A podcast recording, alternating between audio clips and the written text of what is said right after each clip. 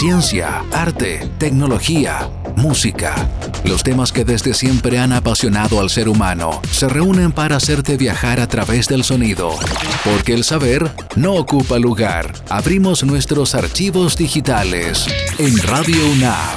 Esto es Código Abierto, un podcast de colección. Contenidos para aprender, disfrutar y compartir. Hola, mi nombre es Carlos Rodríguez y pertenezco al sistema de bibliotecas. Y yo soy Pamela Navea y también pertenezco al sistema de bibliotecas.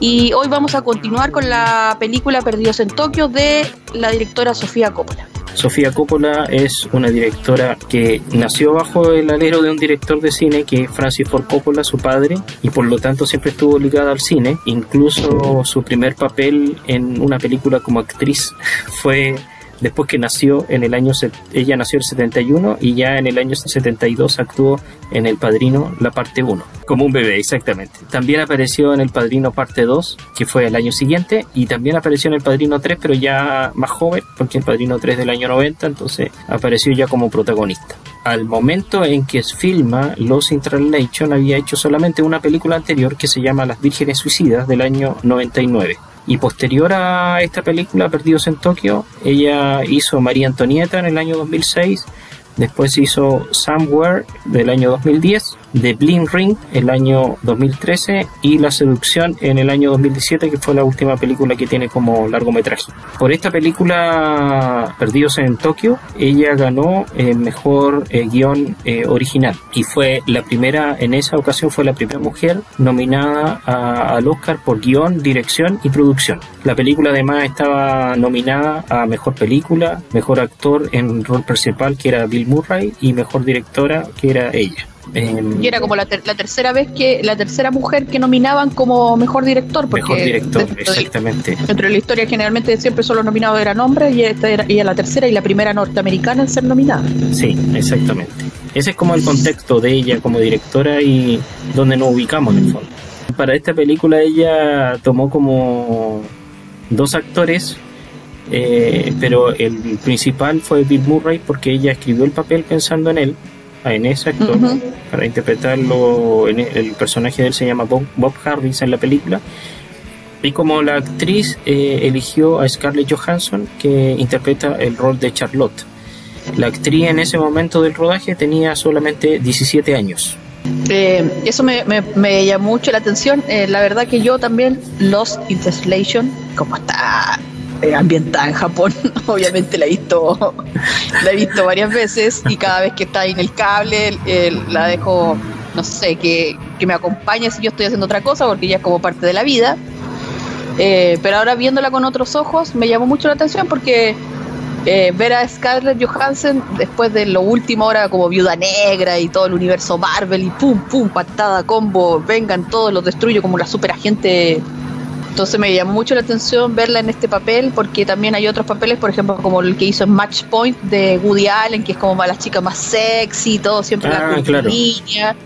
Pero este es un papel súper diferente porque ella es jovencita, como usted decía, em, y, como ella está en la película, eh, o sea, no tiene nada de sexy, la ropa que usa es como súper poco provocativa, es como muy conservadora, con camisas grandes, como muy estilo como andrógeno, porque se viste muy como, como que fuera un chico, a pesar de que yo la encuentro que se ve súper linda porque tiene su onda. Eh, no usa tacos, usa zapatos planos, entonces tiene como todo un, como todo un look que, que como que es súper diferente a lo que estaba acostumbrado de ella. Pero me parece que está bien, porque usted sabe que los autores, mientras más diversos sean, mejor. Y con respecto al vestuario, ella también se vuelve como un icono, esa fotografía en donde está con la peluca rosada, y está con, con Bill Murray sentado fuera del, local de karaoke donde van a cantar, entonces también como que esa, esa fotografía, ese plano de la película también es como un icono dentro de la dentro del cine en el fondo. Bueno, dicen que aquí la Sofía Coppola se inspiró en varias cosas curiosas como para hacer esta peli. La primera es, eh, bueno, cuando fue a publicitar eh, Las Vírgenes Suicidas a Japón, En la, entrevi en la entrevista y las preguntas que le hacían los japoneses, sus respuestas eran súper cortitas, como sí, me gustó mucho. Y los japoneses cuando hablaban, hablaban caleta, o cochino, cochano, todo, todo el asunto. Entonces, eso a ella le causó también mucha gracia. Y por eso también eh, lo tomó para la escena del whisky y todo eso que vamos a hablar. Em, también su papá en los años 80 em, hizo promoción eh, como comerciales de licores en Japón. Entonces eso también lo utilizó con el tema del whisky Santori, que es el, la marca con la que está trabajando Bob Harris. Claro, él, él había hecho un comercial del mismo whisky Santori con Akira Kurosawa en los años 70. Entonces de ahí ella había sacado la idea de, utilizar el, este wiki que existe. Entonces había muchos que no le gustaba Bill Murray porque decía, pero es que Bill Murray es como siempre uno le ve la cara y como que cara de chiste pero a pesar de que esta película es súper profunda y es terriblemente dentro de todo muy deprimente, porque los temas que están tocando dentro son terribles, él nunca pierde esa ironía y esa forma de como súper inteligente de reírse de las situaciones, que a mí me encanta porque es humor negro, es humor sarcástico, que la gente, solamente la gente hábil puede hacerlo sin caer en, la, en, la, en lo, como los lugares comunes del chiste y lo otro demás. En, la, eh, actuación de, de Bill Murray se destaca esta, esta cara, como tú dices, que es como una cara de póker, en donde él es, como un actor más serio en el fondo, pero con esa seriedad le otorga a la película lo contrario. Uno, uno siente como se, se siente más conectado con ese actor eh, por lo que le pasa y todo, por su vida. Eh, y, por esos gestos que hace, eh, su actuación es, muy destacable en realidad dentro de, la película y creo que es una de, las de las películas que, que más se recuerda de él. Bueno, la, película es súper eh, profunda y también está basada en una cosa que a mí me llamó mucho la atención, que después me hizo, me hizo pensar en otras películas y en otros directores, que es, está basado, ahora entiendo por qué también por qué el guion ganó un Oscar, porque el guion es súper lindo, las cosas que se dicen, las frases, cómo está construido, es, muy bello, eh, porque está basado en la literatura de viajes. Y la literatura de viajes es súper importante en la historia porque es, como, es lo que le sirvió a las personas eh, conocer otros lugares que en tiempos, por ejemplo, del siglo XVIII eh, no hubiesen sido capaces o del tiempo de los descubrimientos. Entonces estos navegantes que se iban por el mundo y descubrían nuevos mundos, eh, nuevas civilizaciones, hacían estas crónicas, estos, estos como diarios de viaje, eh, y los traían y eran la forma de, mostrarle a las personas eh, a través de un, como un conocimiento lo que pasaba en otros lugares del mundo que eran tan desconocidos, cosa que después en el siglo XIX, el siglo XX ya no fue necesario porque ya las comunicaciones empezaron a variar y ya era más fácil para las personas moverse de un lado a otro, pero pensemos que cuando fue el descubrimiento de América se demoraban meses, años en llegar de un lado al otro, entonces la única, la única, ¿cómo se llama? Como prueba o registro de lo que de los viajes eran esas famosas crónicas. Entonces la literatura del viaje tiene algo súper súper lindo que que cuando se genera cuando hay una necesidad de viajar y cuando la persona deja una constancia de ese viaje. Quizás uno de los viajes más conocidos a lo mejor es el de Marco Polo, cuando viajó a su Oriente y después escribió su, las historias de su viaje y, y narrando toda su aventura y todo lo que pasó. Eh, entonces, pensando en la película, efectivamente, yo sin saberlo siempre pensé, oye, esta película se siente como que uno viajó a Japón, porque a uno le muestran, eh, al margen que le muestran una cosa que le pasan a los personajes, está todo el rato mostrando cómo es Tokio, el viaje, la cultura, cuando la chica viaja a, a, Kioto, la ciudad imperial, que me hizo recordar también el, eh, un lugar llamado Notting Hill no sé si se ah, acuerdan. Muy buena esa película. El, el, protagonista tenía una librería y la librería era de libros de viaje. Y que el desgraciado ese que entraba siempre le preguntaba por otros libros y el Hugh Grant le decía, esta es una librería de, libros de viaje, yo no voy a tener esos libros de literatura que tú querías. Y dale con de nuevo y dale con la cuestión. Perdón, ¿te a decir algo? Sí, es una librería bien especializada la que tiene Hugh Grant en la película.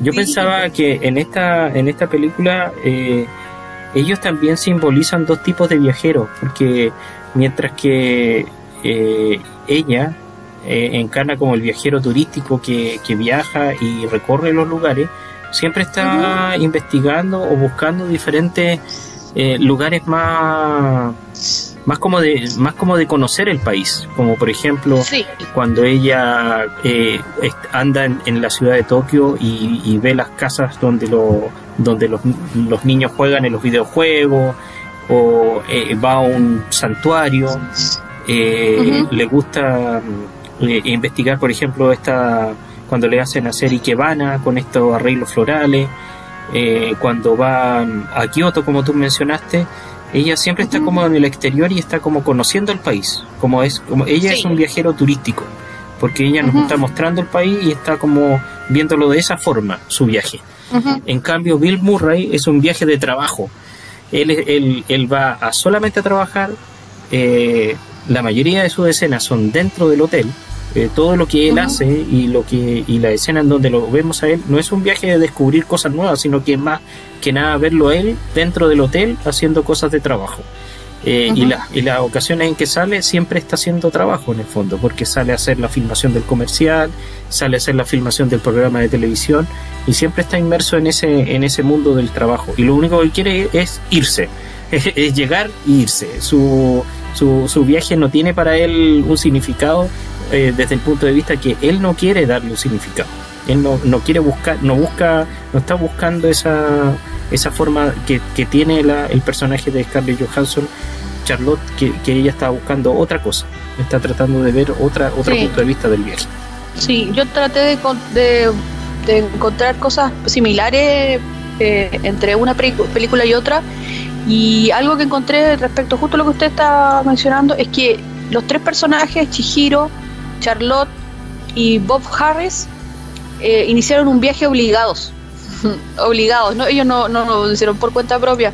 Porque Bob Harris eh, acepta este trabajo porque eh, ya está en la, como en la decadencia de su carrera, entonces no le queda otra. Y más encima le ofrecen dos millones de dólares por hacer este comercial. Entonces, en el fondo, por una cuestión de necesidad, por un tema de plata, eh, se pega este viaje para hacer un comercial que más encima ni siquiera le gusta mucho porque en las conversaciones que tiene con Charlotte él dice debería que a él le gustaría estar haciendo teatro. Y por otro lado está Charlotte que es una chica que se tituló de la Universidad de Yale, de filosofía, pero no sabe qué hacer con su vida y al final acompañó al, al marido casi porque ella no tiene nada más que hacer entonces tampoco es como que ella haya dicho, oh, yo sí, yo vine a Japón porque yo quería conocerlo. Entonces los tres personajes de estas películas em, ya partimos con que están haciendo un viaje como que obligado, no es, no es una cosa voluntaria.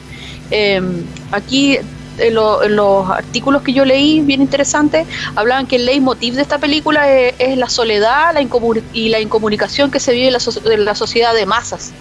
Porque Japón, convengamos que si bien es muy tradicional en algunas cosas, es, es, el, es como se llama, el símbolo de, la modernidad y de la cosa rápida, de la tecnología, del consumo, que fue desarrollando a través de los años después de la Segunda Guerra Mundial, con, con la, ¿cómo se llama?, la ocupación norteamericana y todo eso.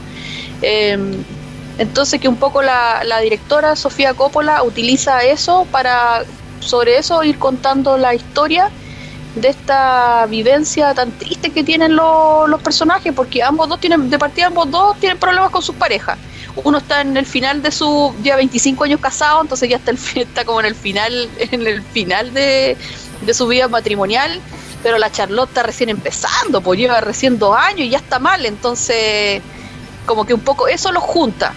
Y además está el tema de, la, de que ellos no son comprendidos. Eh, porque cada vez que ellos eh, tratan de comunicar este sentimiento, es decir, como que mm. están, como que se sienten mal, que la están pasando mal, que, quieren cambiar, se lo comunican a su, ella, ella trata de hablar por teléfono con, parece que es un familiar, su hermana, Sí, una amiga, una, una amiga, y ella trata de expresarse, pero no la, no la escuchan. Él, en, en un momento, con su esposa, trata como de decirle eh, lo que siente, pero se da cuenta que la esposa tampoco lo, entiende y tampoco le, le sigue la comunicación. Entonces están frustrados porque a ellos no lo escuchan. Entonces el único momento en que, en que realmente son escuchados son cuando se comunican entre ellos, porque ahí logran, logran la comunicación que no tienen con sus parejas respectivas en el fondo.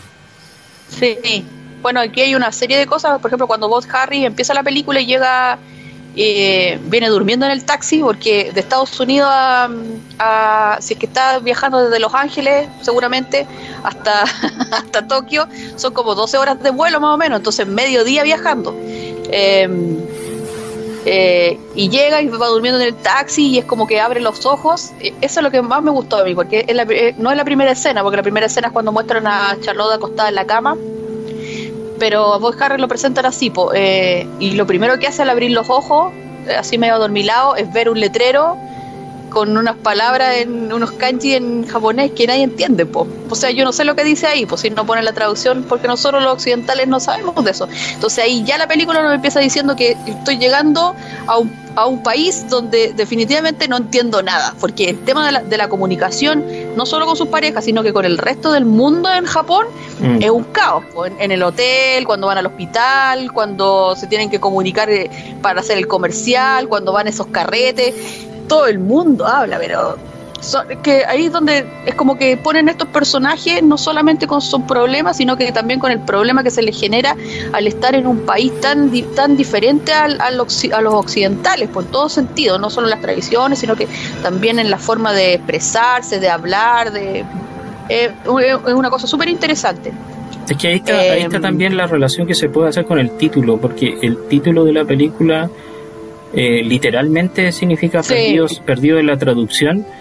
Y bueno, en, español le pusieron perdido en Tokio, y no tiene mucho que ver con el título original. Eh, no, se da cuenta que de, nuevo, de nuevo va a ser un juego que, que, me da rabia porque siempre hacen la traducción y arruina arruina el trasfondo del, del, título real. Sí, es muy diferente, es muy diferente, pero te volverías loca porque, por ejemplo, en portugués le pusieron el amor es un lugar extraño. y en polaco se llama Entre Palabras, que por lo menos es un poco más similar a traducción, pero son títulos muy diferentes. Cada uno le pone títulos como quiere. ¿Por qué no lo dejan tal cual como Lost in Translation y que lo entiendan que es perdido la traducción? Porque cuando uno trata de traducir el japonés al español o al inglés o al idioma que sea, es muy difícil. Es que los kanji son una interpretación. Un kanji junto con uno significa una cosa y si yo ese kanji lo junto con otro kanji significa otra cosa totalmente distinta. Entonces por eso se llama así, por eso se llama perdido la traducción, porque al tratar de traducir lo que me están diciendo yo me puedo perder porque los japoneses todo lo interpretan, es todo súper efímero, entonces ¿por qué no dejan eso y que la persona haga esta reflexión para que entienda de qué va la película, porque de eso se trata también la película, de que estoy en un mundo tan complejo que de verdad eh, la escena de esa cuestión del whisky de whisky Santori es, es eso, explica, refleja el título. Mm. Porque yo que veo harto anime y manga y, cosas, algo, algo pude cachar de lo que hablaba, algo. Pero en un momento en que le dice Tomodachi y eso es amigo. Entonces yo cachaba que le estaba diciendo como, habla como que fueras amigo, así apasionado. Eh, algo, algo entendía de las palabras. Eh, lamentablemente no sé, es bien japonés, entonces no, no sé, pero el, el, tipo, el director de la, del comercial, le estaba diciendo muchas más cosas de lo que lo dijo la intérprete. O sea, ahí la intérprete es la que, la que lo está haciendo mal, porque por lo que yo pude entender es como que el director le estaba pidiendo que fuera apasionado, que después igual se menciona en, los subtítulos, pero le estaba pidiendo que fuera apasionado, que, como que fuera uno con el, con el whisky, que lo, como que lo disfrutara, que tuviera esa, esa aura que tenía Humphrey Bogart en, en Casablanca, o sea, quería que fuera un tipo como, como el estilo de ese, ¿cómo se llama? El cine, cine negro, ¿no es cierto? ¿O no? Sí. Sí, sí. Eh, como esa onda. También lo relacionan que fuera como a Sinatra, a Dean Martin. O sea, ahí el director, más encima, eh, ¿qué es eso que tienen los japoneses? Que obviamente por influencia de Estados Unidos, pero porque Japón siempre, históricamente, siempre ha tomado cosas del extranjero, las hace suyas y después saca su propia versión. Eh, ahí podemos ver todas las referencias que, tienen, que tiene el director para darle al, al actor para lo que él quiere conseguir. O sea, yo cuando lo vi dije, este, este tipo quiere casi como que un James Bond también lo menciona. claro. claro, con Bogart de Casablanca, es como un gentleman, un hombre ahí como místico, así como como que no, yo no sé lo que está pensando, pero que sea apasionado y, que me diga, eh, así como que me está invitando a, descubrir con él, que me tome un, whisky Santori y que lo disfrute. Eso es lo que yo entendí. Y eso es lo que el intérprete tendría que haberle dicho a vos, Harry, pero vos, Harry le dice, no, que mire para allá a la derecha y, y lo haga así como... Y, intensamente. entonces, Esa es la palabra y que lo usa. intensamente. Intensamente. ¿Quién puede, ¿Quién puede lograr un buen personaje con, con ese tipo de instrucciones, por favor? Y más encima le dan té, entonces me gustaba el tema irónico cuando le dijo, y te vas a perder el whisky. Claro que voy a perder el whisky, si aquí no hay whisky, puro té, quiero puro... Lo primero que voy a hacer saliendo de aquí voy a ir a beberme un whisky, po, porque no me dan un ese whisky es- para poder saber lo que se siente. Ese es un símbolo de él porque está toda la película casi en el bar del hotel tomando whisky y fumándose un habano. Claro, están todo el rato carreteando. Es que lo que pasa es que el- cuando uno no sale del hotel, primero eh, lo que usted decía, pues uno no sale porque no tiene interés. Y la otra chica no sale porque tiene miedo de salir la Charlotte al comienzo, pues después se va como lanzando de a poco. Ahí, ahí también hay un guiño súper bonito que es cuando ella parece como un gato todo el rato sentada frente a la ventana mirando esta gran panorámica de la ciudad de Tokio donde se puede ver todo porque están en el Hyatt en el Hyatt de, de Tokio Sí, y pueden ver toda esa panorámica impresionante de la ciudad llena de edificios de movimiento y de calles, de autos, de trenes. Eh, y ella está como un gato ahí sentada, mirando a la nada, como deprimida por su triste vida, por un marido que no está ni ahí con ella. Más encima el marido es terriblemente superfluo. ella es una graduada de Yale, pues más encima en filosofía. Entonces, eh, seguramente es una persona que se cuestiona mucho la vida. Que de, de hecho dicen que las profesiones de ellos dos no están elegidas al azar, pues por algo eligió que ella fuera, fuera filósofa y que, perdón, que sea estudiante de filosofía y, y que él sea un actor. Entonces, como para darle otro giro también al, tema. Eh, bueno, a mí lo que me gusta también mucho es que hacen estas cosas de, ¿cómo se llama? De, hacen eh, que decían que un poco que la película era racista también. Ahí hay otro cristiano que ya está viendo la parte mala. Decía que la película era racista porque todo el rato hacían como estas comparaciones. Por ejemplo, cuando Bob Harry se sube al, al- se sube al, ascensor y le pasa como por cabeza y media a los pobres japoneses, pero es que Bob Harry mide como un metro noventa, entonces cualquier parte del mundo va a ser un gigante pero lo, ¿cómo se llama? Los japonesitos le llegan todo aquí como al hombro, más bajito del hombro, entonces como que con eso querían mostrar que los japoneses son muy pequeños, pero ya digo, ya, ahí est- están hilando como muy fino, creo yo. pero ese es, un- es también una característica del personaje, la estatura, la estatura de él, porque el- la primera escena que vemos, que es esa del ascensor, cuando él se ve más grande que todos estos señores japoneses con los que va, Mm, también se vuelve a repetir cuando él está en la ducha y, y toma la ducha y tiene que agacharse para ducharse, porque no puede subirla más porque Claro. tiene como un porte determinado la ducha, entonces tiene que agacharse. Y el otro momento que también lo hacen es cuando él llega a, a cuando lo invita Charlotte a una fiesta y él llega con esta polera que es como súper lola, así como bien joven, y ella le dice que está en la crisis de los 40, entonces él va y se cambia la polera, la da vuelta. eh, para que no se muestre tanto los colores, y le dice a ella que le corte la etiqueta. Entonces, como él es muy alto, él se tiene que agachar también para que le corte la etiqueta. ujú. Entonces, toda una característica Sí. del personaje. Yo creo que está más relacionado al personaje, Sí. la estatura del, la estatura de, Sí. de- de Bill Murray Es en como- este caso. Es como para que se vea más imponente, ¿no es cierto? Sí. Porque, bueno, digamos que la Scarlett Johansson tampoco es muy alta, es, es más No, no. bajita, entonces... no, no, ella eh, también es bajita, claro. Entonces, porque la otra mujer, la, la- la que está al final y que se quiere sacar la foto con él, la que es admiradora cuando él se está yendo, Ah, es claro. casi eh, grande, mide como Sí. un metro ochenta porque casi el porte de él. Sí, tiene Entonces, más razón. encima que está con taco, porque la, la Charlotte no usa taco, entonces más pequeña se ve todavía. Mm. Pero eh, yo digo, sí, sí, efectivamente, pues la película muestra, muestra en varias ocasiones las diferencias entre Oriente y Occidente, pero esas diferencias no tienen que ser miradas como que fuera algo malo. Es verdad, los japoneses son más chicos, pero eso no, no- si uno no piensa en una forma como peyorativa, claro, está mal, pues. Mm. Pero si uno dice que somos chicos, otros son altos y no influye en nada, sí da lo mismo. Sí, obvio que va a haber gente que es más alta y otra que es más baja. Ahí hay una, una cosa que cuando lo reciben viene toda esta cuestión japonesa de que, que son tan así, como Sí. se llama? Tan Formales, eh, la formalidad. claro. Y ahí le entregan esas famosas que, que Bob Harry lo único que quiere es llegar a dormir, pues si viene viajando, pegándose el manso viaje del otro lado del mundo, eh, le entregan estas tarjetitas de negocio que se llaman Sí. Meichi. Ah, es una ya. tradición en Japón. Una tradición, eh, toda la gente que trabaja en, en empresas, en grandes empresas, o sea, toda la gente que se siente un profesional entrega un Meichi por ejemplo, si nosotros vamos a, otra biblioteca, tendríamos que llevar nuestros Meichi y presentarnos porque si no seríamos mirados feos. A lo mejor un, artesano no necesita un Meichi porque hace un oficio, pero los que trabajan en la oficina y las grandes empresas, todos los japoneses tienen su Meichi. A mí me llamó la eh, atención en esa escena cuando ellos le hacen este procedimiento, que en realidad es un momento en la madrugada, me da la impresión, eh, y él les dice muchas gracias y todo, y les dice ahora podrían irse a su casa porque seguramente tienen sueño, quieren descansar. Y él le mm. dice, el Bob Harry les dice que es eh, short and sweet, en, en eh, very Japanese. Entonces le dice corto y preciso, así como muy japonés, lo que hicieron, que era como recibirlo de esa forma y todo así como bien, bien formal, pero corto y sin mucho preámbulo en el fondo. Listo, listo, lo recibimos y listo. Eso es como lo que me gustaba de ese Quería puro darle la cortada para poder ir a contar. Pero aquí viene todo el tema, que usted que bien lo tocó, porque aquí viene todo el tema del sueño. Este famoso jet lag que, que los, los tiene a los dos, a, e, tanto a, la Charlotte como a él, los tiene mal. Y que verlo tanto en la película me llega a mí a dar jet lag porque no pueden dormir, tienen este insomnio constante y se pasean y se dan vueltas. Pero es una forma que, eh, que, lo une, eso los une. Sí, pues porque lo, primero que eh, se dicen a sí mismo es que uno le pregunta al otro si ha podido dormir y, lo primero que dice es que no, no pueden dormir.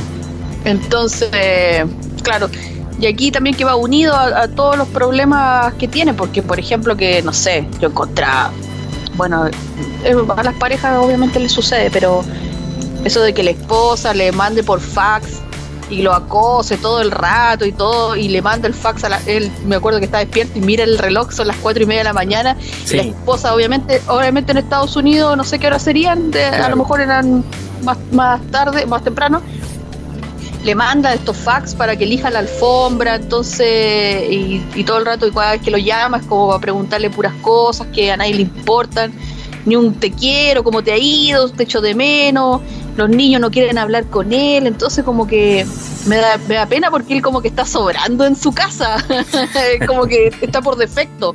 La esposa lo tiene de, de, marido como por defecto porque está ahí nomás, po. pero después de 25 años, claro que debe ser difícil mantener ahí la llama encendida, pero eso, eso me, me sorprendió mucho y, y los momentos en que él se da cuenta de que le gusta la Charlotte y que tiene esos momentos especiales con la Charlotte, automáticamente su cerebro se siente culpable y va a hablar con la esposa, porque los momentos en que la llama y los momentos en que se comunica con ella es porque o bien o bien fue cuando se, eh, se acuesta con la cantante de pelo rojo ah, y que la Charlotte se pone celosa. Se enoja eh, también pues también va a llamar a la esposa porque también se siente culpable pero es porque está solo en el mundo pues está ahí en un país que no es el suyo, haciendo lo que no quiere y más encima que su familia no está ni ahí, está totalmente botado en, la existencia de la vida. Hay otra, hay otra escena en donde también lo usan el fax, cuando en la habitación Charlotte al final se está bañando y llega un fax de su esposo en donde le dice que va a llegar pronto y que la extraña. Ahí también usan el fax, que ya es como una tecnología antigua, ya incluso para esa película yo creo que ya está como en los últimos días el fax eh, funcionando. Pero también lo usa el esposo el esposo de ella eh, en una escena. Eh, a mí la que más me gusta es cuando la esposa de Bob Harris le envía por una caja de FedEx, le, le manda las muestras de alfombra y le dice que elija cuál es la que más le gusta y ella le dice que a ella le gusta la de color burdeos.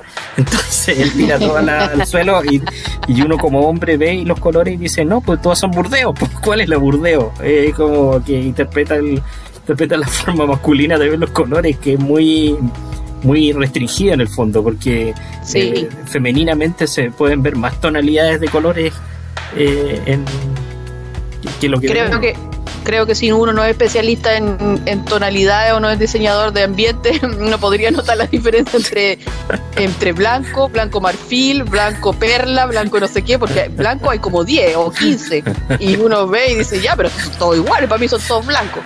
Entonces, eh, molestar al marido al otro lado del mundo para que elija entre un, entre un bordeo, el bordeo de Israel o el bordeo chico, el bordeo no sé qué, a mí me parece que es de una frivolidad a no ser que yo te dijera, oye, te voy a pintar la pieza negra o te la voy a pintar morada, dime cuál te gusta. Ahí hay una gran diferencia de colores y tú me dirás y yo lo hago.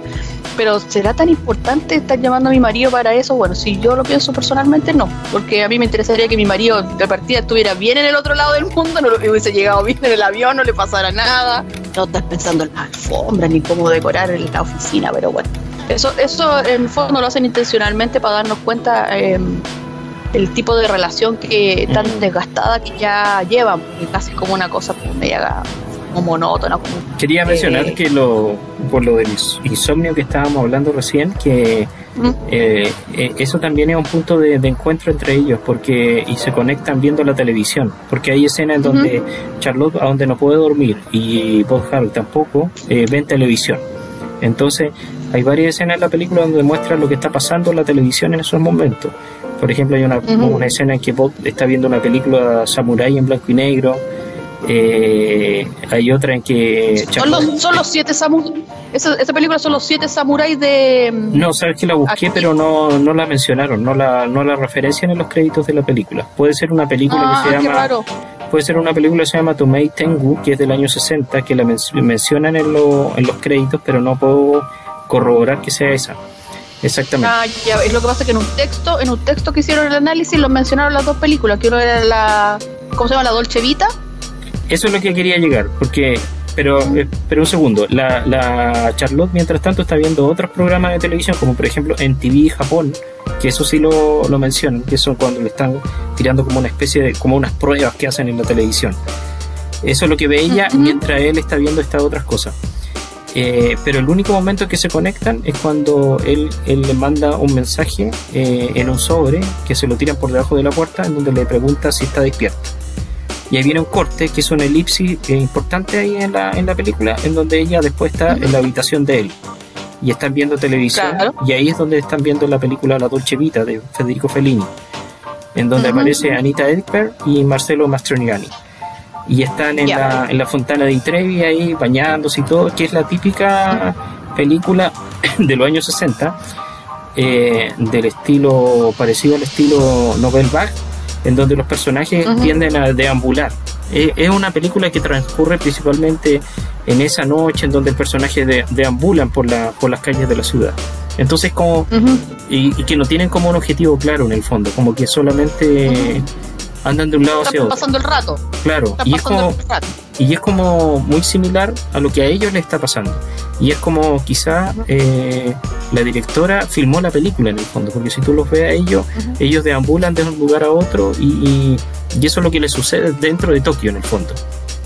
Y es, como un símil a lo que les pasa en la película La Dolce Vita. Después de eso ya cuando viene como el, tema que estábamos hablando cuando la Charlotte ya sale, sale un poco, empieza como a... Ah, hay un punto que se me había olvidado. Antes que la Charlotte salga, hay un gesto súper lindo que hace, que es que, no sé si se dio cuenta, es que colgaba, colgaba como una lámpara del techo y la lámpara, eh, en, los dos lámparas individuales de la cama y la lámpara que está arriba en el techo, que colgaba flores como de que simulaban al sakura, al flor del cerezo. Entonces para mí eso significaba que como que quería traer, como ella no se, se atrevía a salir hacia afuera, ella hizo eso para traer el exterior hacia dentro de su habitación, porque en el fondo su habitación, igual que Bob Harry, era como su, un poco su, bueno, para Bob Harry en realidad era el bar, pero para la Charlotte su, su, habitación era como su mundo, ahí donde estaba, ahí donde pasaban las horas, esta cosa que estábamos hablando mirando por la ventana. Bob Harry como buen varón obviamente bajaba al bar a, beberse todo lo que no podía beberse durante el día para poder pasar las penas las penas nomás que, esta soledad que estábamos hablando de la soledad la incomunicación. Eh, ese detalle a mí me gustó mucho el tema de, poner las lámparas como de cerezo y después ya la Charlos es cuando cuando eh, la primera vez que que cómo se ve que se atreve y que sale y que va a ese templo budista y ah, que pasa eso tan, tan, tan, profundo de que cuando llama a la amiga que usted estaba comentando que no, y le cuenta que no le pasa nada, porque que fue a esa, esa ceremonia budista eh, y no sintió nada, entonces eso igual es fuerte porque cuando uno va a un templo, por más que la religión no sea de una, uno igual siente esa fuerza, esa aura, la energía, el misticismo, no sé lo que sea. Claro. Uno igual de alguna manera se, se siente tocado, entonces que ella dijera que no, no sentía nada es casi como estar declarando que está ahí como vacía o muerta por dentro, pues entonces igual es heavy. Es como encima la amiga cuando ella dice que no sé con quién me casé. cuando ella lo dice, se lo dice por, la, por el esposo.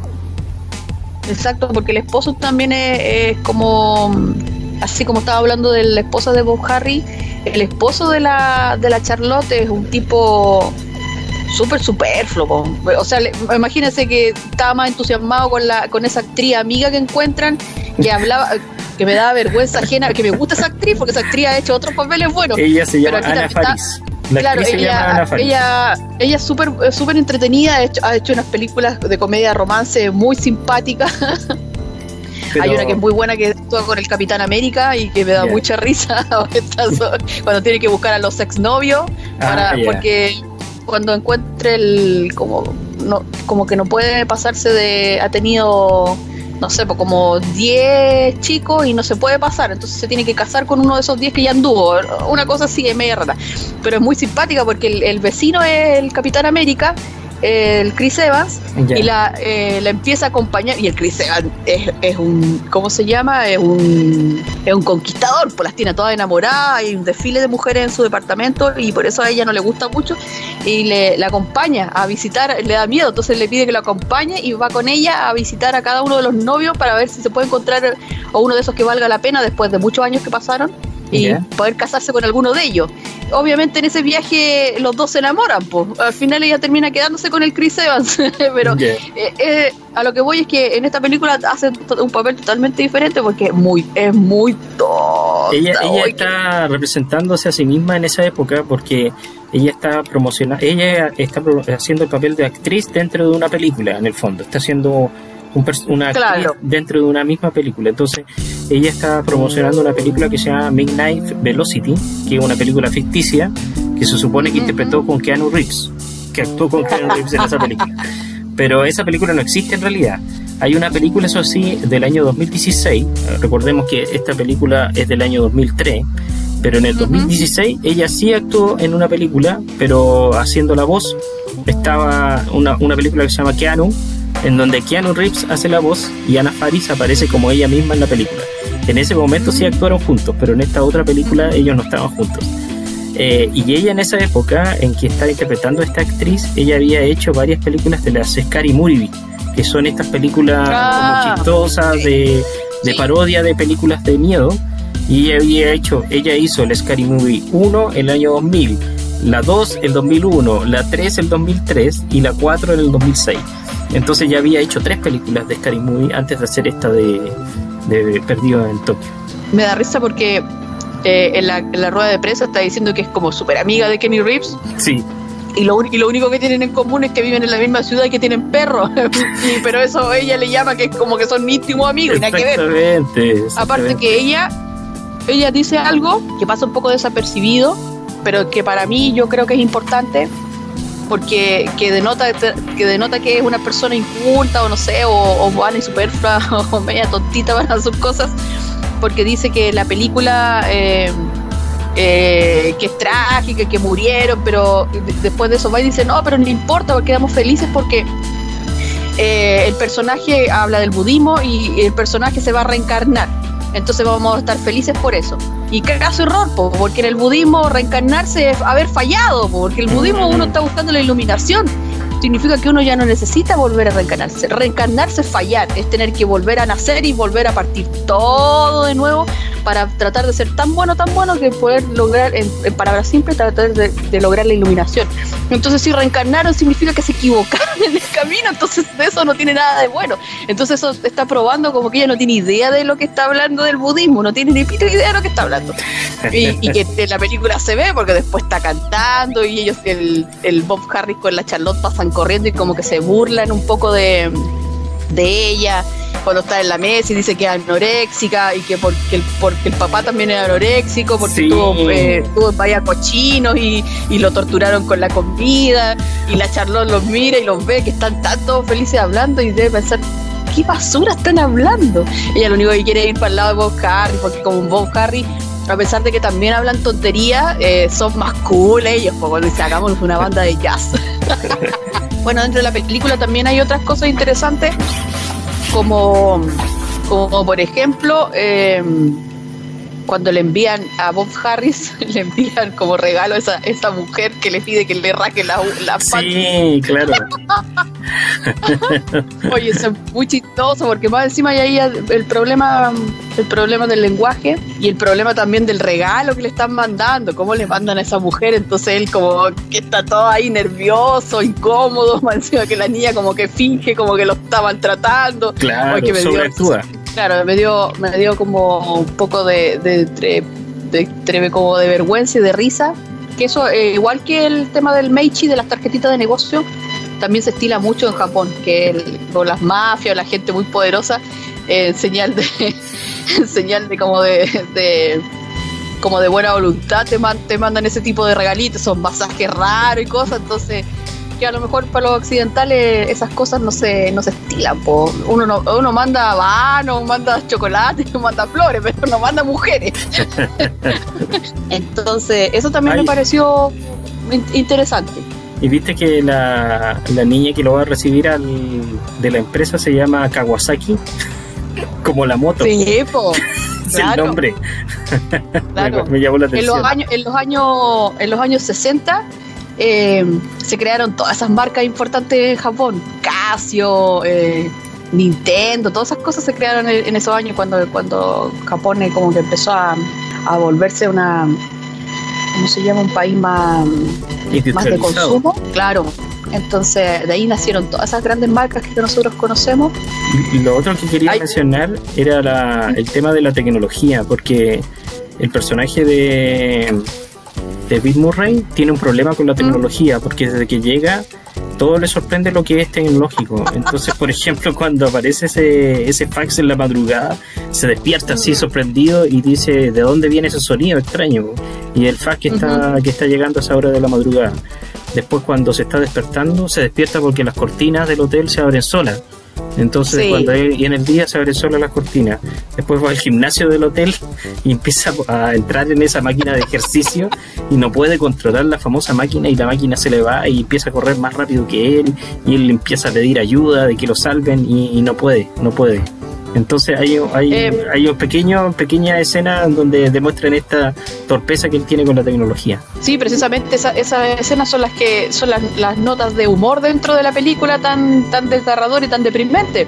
Porque los que decían que hay que Bill Murray y toda la cuestión, ya, pues Bill Murray está demostrando, eh, ¿cómo se llama? su Está mostrando su, su virtud para sutilmente hacernos reír dentro de toda esta trama tan triste.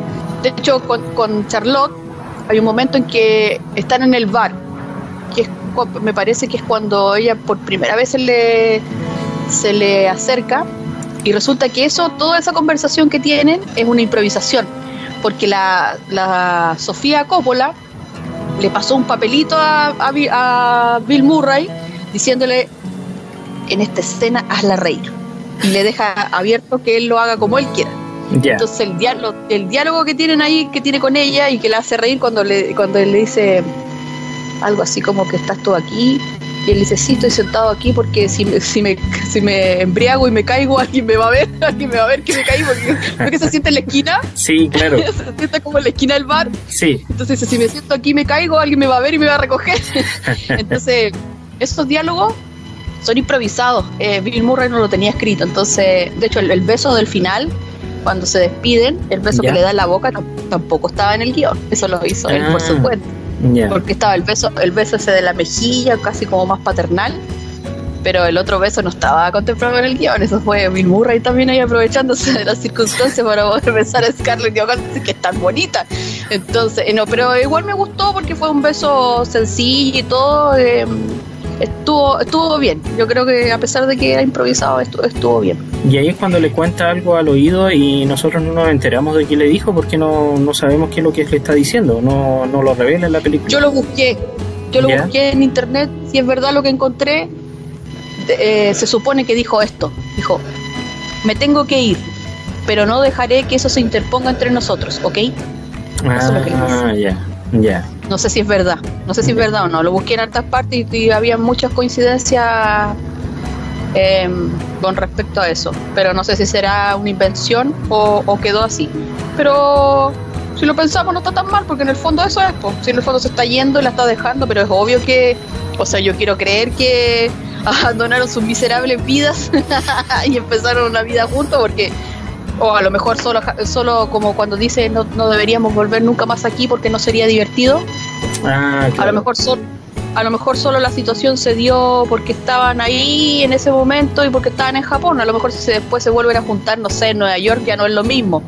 Y la magia se pierde, porque a veces así pasa. Son como esos amores de verano, pues. Ve que la gente vuelve de las vacaciones y ya después la ciudad como que ya no tiene el mismo brillo y la gente ya termina, termina, ¿cómo se llama? Perdiendo. Eh, es una mezcla, eso entre, entre amistad y amor lo que tienen ellos, porque yo diría que, que son como más cómplices en cuando salen a, a la fiesta de karaoke, cuando él la lleva al, hospital, por ejemplo. Eh, hay más escenas que los revelan como una amistad, como entenderse los problemas del otro, que llegar a ser un romance como el típico romance eh, eh, formal en el fondo. Es como, es como diferente la, relación que se da entre ellos. Yo creo que hay, eh, también ahí hay un crecimiento, pues. Hay un crecimiento de a poquito, eso de que se conocen, se caen bien, em, comunicacionalmente también son los dos son bastante irónicos, entonces es como, cuando uno conoce a alguien y cae, como dicen, cae, caigo parado. Entonces yo creo que ellos, se dieron cuenta que ellos estaban en la misma, a lo mejor con sus particularidades, pero estaban en la misma circunstancia, entonces eso los fue acercando, acercando, y yo creo que todas esas vivencias que tuvieron en, en, eh, su salida lo hicieron ir como madurando esta, este afecto, eh, y cuando se nota, porque hay alguien, alguien dijo una vez, una persona puede fingir que no ama a otra, muy bien, pero no puede evitar sentir celos. Eso es lo único que uno no puede, uno no puede eh, fingirlo. Cuando uno se pone celoso, porque eso va más allá de uno, uno no, lo, puede, no lo puede ocultar. Y obviamente la Charlotte, como yo decía, se pone celosa cuando, cuando se da cuenta de que él pasó la noche con la cantante y después cuando están en ese restaurante y tienen que cocinar la comida y está ahí bien amurraya como cabra chica y él le dice, ¿acaso no te mimaron lo suficiente? Entonces él ahí al tiro le está tirando un palo porque como ella le está diciendo que, ay, qué bueno, que ella es de la misma generación tuya, seguramente vio tus películas y van a ser muy buena pareja, le está tirando todos los palos ahí como suelto, suelto, suelto, porque al final si se iba a, ¿cómo se llama?, a soltar las trenzas, debería haberla hecho con ella, pues no con la cantante. Claro, es, el único, es la única escena en que, en que están mal entre ellos dos, que se llevan mal en ese momento del almuerzo cuando, cuando piden sí, pues, porque como, está, como, están, como están los celos de por medio, eh. pero después rápidamente lo perdona, o cuando pasa la, la cuestión del la alarma de incendio y tienen que bajar. y, ahí vuelven a mostrar que las pantuflas le quedan chicas. Oh, muy buena tiene muchos momentos muy bonitos eh, nos falta comentar nos falta comentar el programa de televisión cuando va este animador del programa de televisión que, que lo invitan en el, que se parece a Pepito el que se parece a Pepito TV. Sí, exactamente, ese. Es un programa real japonés que se llama Matthew Best Hit TV. Así se llama el conductor, y el conductor del programa de televisión se llama Matthew Minami. Ese es su nombre real. Y lo, ahí, lo contrataron para hacer esa. la realidad? Existía ah, en ese momento, existía en ese momento como programa de televisión y lo usaron para, para hacer la visita del, del, del personaje al programa de televisión es gracioso cuando le enseña ese baile japonés que hace en la, en la tele y todos los efectos. Sí, tu, tu, turu, tu, tu, tu, turu. Es que ellos son muy particulares, son muy particulares. Eh, por ejemplo, hay otra cosa también bella que me gustó mucho, eh, para, como para hablar un poco más de, de, tradiciones, ya que hablamos harto de las tradiciones que se mencionaban en el viaje Chihiro.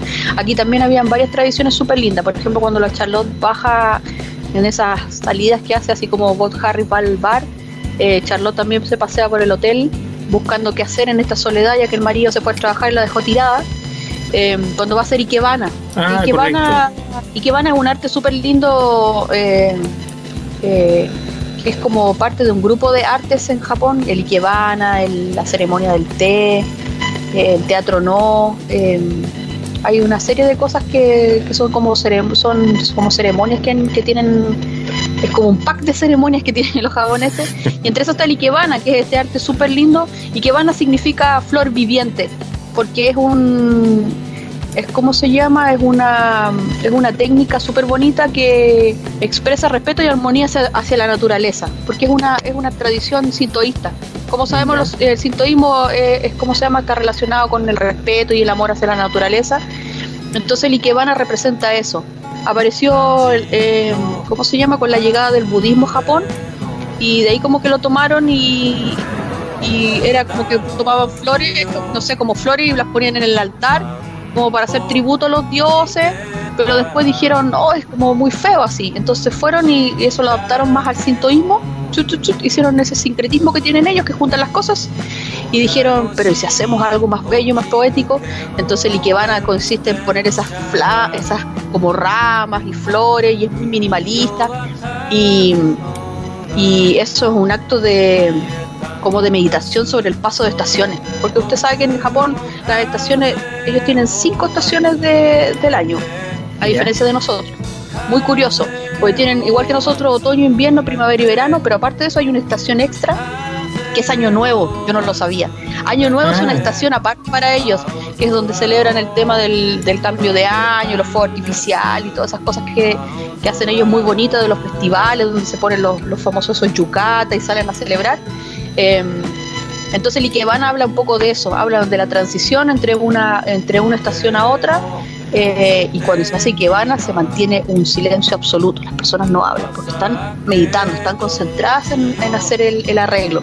Por eso cuando la Charlotte va y ve que todas las mujeres la miran nomás y siguen trabajando, ella como que queda sorprendida porque en Estados Unidos seguramente la gente que hace floristería está todo el rato hablando no es, eh, no es lo mismo. Esa, por ejemplo, es una, una, tradición que se ve en la película y que, que yo la encuentro que es muy bonita, muy interesante.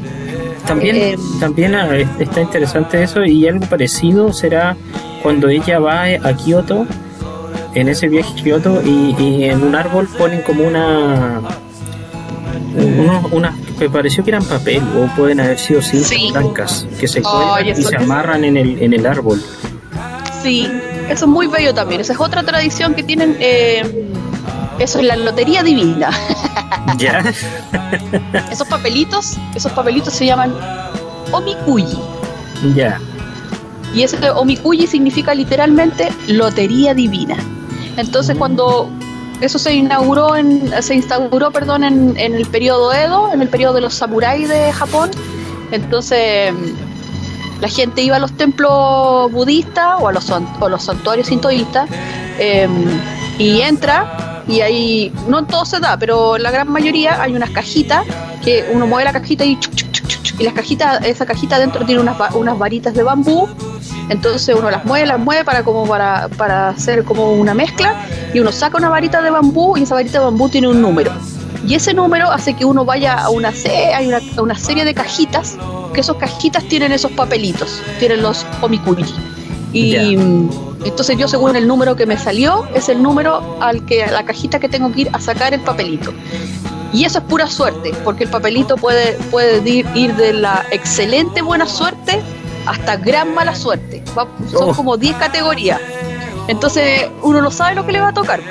Entonces, ¿qué hace la persona? Va a la cajita, saca el papel, más encima el papelito está doblado, entonces uno no sabe, entonces uno saca el papel todo nervioso, lo abre y ve, y ve qué fortuna le salió, de excelente, más o menos, está ahí nomás, hasta eh, el... Mire, la categoría mejor es Daikichi, que significa excelente buena suerte, eh, y la peor categoría es el Daikyo, que es la gran mala suerte.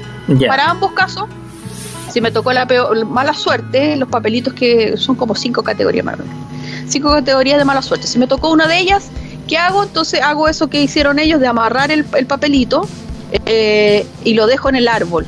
Y eso se llama matsu. ¿Por qué se llama matsu? Porque matsu en japonés significa pino y también significa esperar. Entonces como que yo dejo esperando la mala suerte amarrada en ese árbol, en ese ah, pino. Y ya, no, todos los templos tienen pino, pero lo dejo ahí.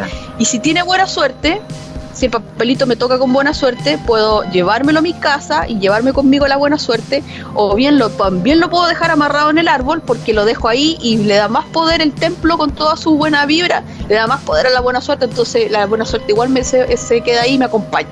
Ah, qué bonito. Porque es mi destino que me salió. Eso tiene toda esa connotación de cuando ella va a Kioto. Bueno, ahí cuando va a Kioto hay, varias cosas que son súper tradicionales. Como los papelitos. por ejemplo. Claro, la boda japonesa, esa, esa boda se hizo bajo la bajo la tradición sintoísta, que es que la novia va vestida completamente de blanco, eso sí demuestra obviamente como lo clásico que es la pureza hacia los dioses. El marido va vestido de negro, en un yucata, el traje típico es un yucata negro. Eh, y me dio risa porque hay, una explicación de que ve que la, japonesita va como con un gorro así grande, blanco, que se ve ya, ese gorro, ese gorro está ocultando los cachos de los celos. o sea, oculta, oculta ese peinado y es como que así se llama, como los cachos de los celos, que es para que la mujer no sea celosa y, acompañe a su marido y entienda a su marido y estén juntos por siempre. Entonces, en esta ceremonia hacen otra, otro ritual muy bonito que, que son tres cuencos de, de diferentes tamaños, de uno del más grande al más chiquitito eh, y toman el, cada uno, toman un cuenco y simulan como que van a beber el del cuenco eh, tres veces. Las primeras dos son falsas, no toman nada, pero la tercera vez sí toman. Y ahí después van y toman el otro cuenco más chiquitito, mediano, simulan dos veces y la tercera vez toman. Después toman el más pequeñito, simulan dos veces y la tercera vez toman. Entonces, eso hace que la persona, al tener los tres cuencos y hacer los tres intentos, son nueve veces. Y como lo hacen tres veces cada uno, eso se llama San San Cudo. que no es el sacudo que pica. Como el sacudo Draculón. Exacto, claro. es el sacudo Draculón. Pero se llama, San significa tres. Ya. Porque hago tres con un cuenco, tres con un cuenco y después son nueve en total. Entonces hago el san, san, kudo. Entonces san significa tres y kudo significa nueve. Qué buena. y eso representa, representa que por cada cuenco le hago un una reverencia, un saludo al cielo, le hago un saludo a la tierra y después le hago un saludo al ser humano. Por eso yo al comienzo le hablaba que el número 3 se repite mucho en, la, en esta cultura y no solo en esta, sino que también la, en la China, que seguramente de ahí también lo trajeron, porque en China eh, hacer reverencia, cuando las personas hacen reverencia tres veces, ya significa que están casadas.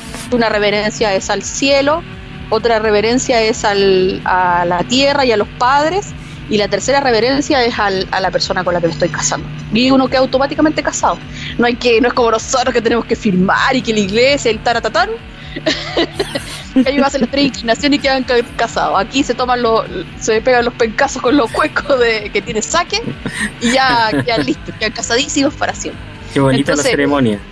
Son bonitas ceremonias y aquí tiene algo mucho que ver porque esta ceremonia la ve, eh, ¿cómo se llama? Charlotte. Y resulta que igual se da pena porque ahí se da cuenta de cuál es su realidad en su matrimonio.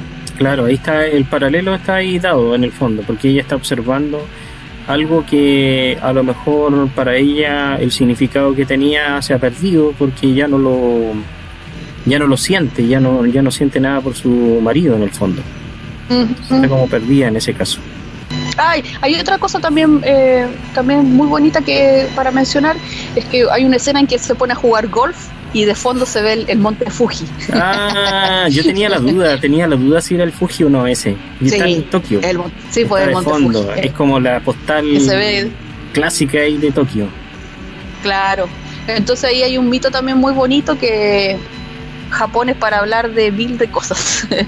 Tiene un, un mito súper lindo que también es un cuento muy antiguo de la historia japonesa que se llama La leyenda del cortador de bambú que de hecho hay una película también animada muy bonita, em, con la princesa de la luna y esta, y esta chica que, este bebé que aparece como en el bambú y el, el cortador que la encuentra, la lleva a su casa, la cría. Eh, como es muy bonita, la, la, trata de casar y el emperador se enamora de ella y la quiere, la quiere, em, ¿cómo se llama?, llevar y al final todo se arruina porque resulta que ella no es de la Tierra, pues ella es de la Luna. Entonces viene la gente de la Luna a buscarla, estoy haciendo el resumen a corto plazo.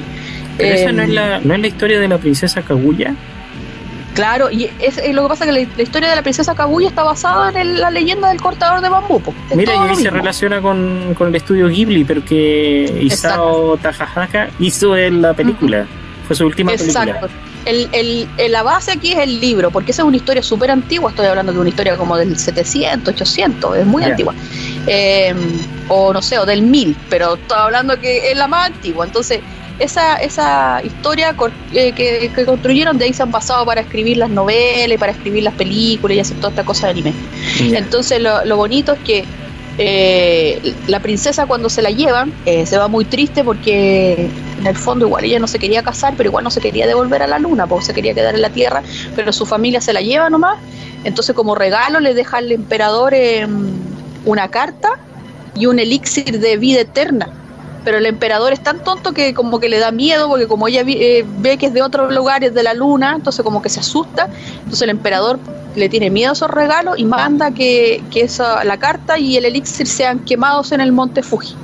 Entonces, cuando el mm. monte Fuji eh, empieza a, a, botar humo, a hacer la humadera, la leyenda dice que es la carta, la carta que se está quemando, la carta que le dejó la oh, princesa, la princesa al emperador. Entonces, todos cuando ven eso, todos los japoneses recuerdan esa, esa tradición que es muy antigua. Eso también quería contarlo porque es una cosa muy, muy bonita. Qué bonito, qué bonito. ¿Cómo se mezclan en esta película Perdida en Tokio las cosas tradicionales como tradición de Japón eh, versus las cosas modernas? Porque con esta mezcla de espacios y lugares eh, mucho más modernos de la ciudad de Tokio va mostrando como las dos caras de la de, la ciudad en el fondo, porque muestra muchas veces el cruce ese famoso de Chibuya, en donde la gente cruza y que es súper famoso. Muchas veces ellos cruzan por ahí, por ese lugar. Claro, lo que pasa es que es el cruce que en Japón es el cruce que más personas pasan por el, al día. No sé mm. cuántos, miles, miles. Así en un día, en un día de como laboral pasan miles, miles de personas. Es, un clásico. Hay otra cosa que me acuerdo, y bueno, el problema de los idiomas, como cuando le dice Latpak que en realidad es Rackpack. Sí, claro. o, o como era el otro que le decía. Eh, eh, le dice, en vez de Roger Moore, le dice Lawyer Moore. Y, y, cuando, cuando usted lo mencionaba, que la Charlotte está en la, en la habitación de Bob Harris, están viendo la película, están tomando saque, y ahí la Charlotte le dice, ¿qué, ¿qué, tienen ellos con la R y la L? Es que mm. para los japoneses la, R y la L no hay diferencia, no hay diferencia. Eh, ah. Cuando hablan, eh, yo todavía estoy tratando de, dilucidar por qué a veces R y por qué a veces L.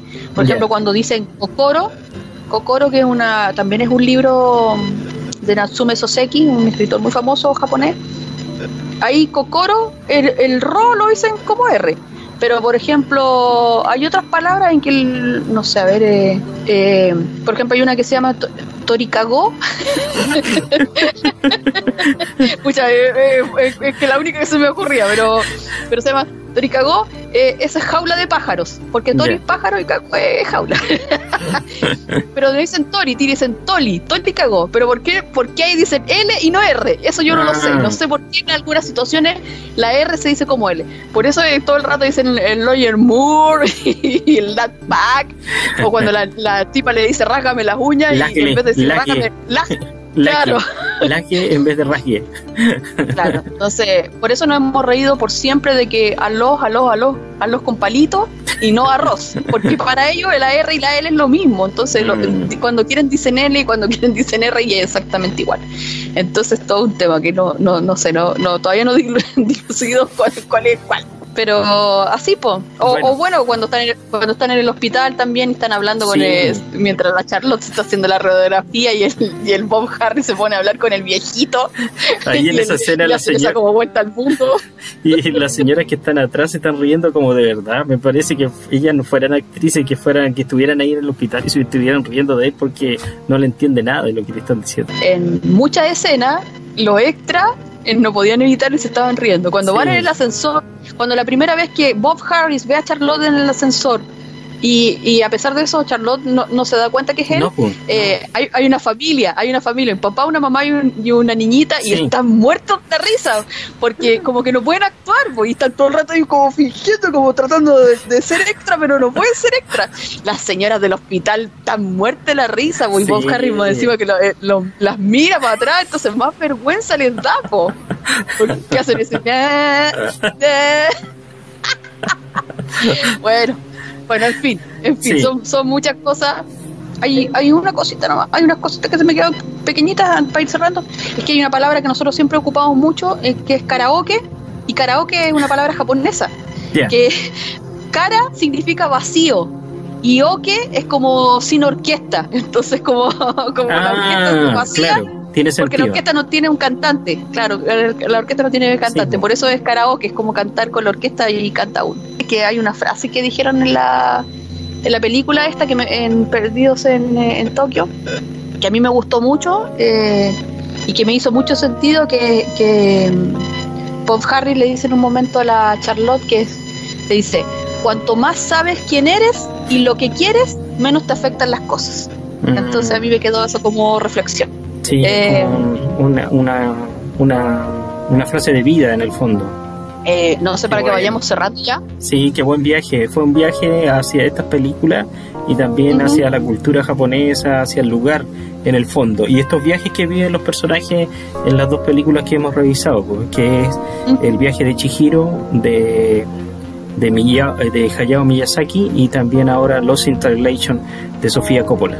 Mi nombre es Carlos Rodríguez, pertenezco al sistema de bibliotecas. Y mi nombre es Pamela Nadea, también pertenezco al sistema de bibliotecas. Fue un agrado compartir con ustedes de nuevo un tema relacionado del cine y nos estaremos viendo en una próxima oportunidad. Sí, ojalá que lo hayan disfrutado igual que nosotros. Nos vemos. Ya, chao. Ciencia, arte, tecnología, música. Los temas que desde siempre han apasionado al ser humano se reúnen para hacerte viajar a través del sonido. Porque el saber no ocupa lugar. Esto fue Código Abierto, un podcast de colección. Contenidos para aprender, disfrutar y compartir.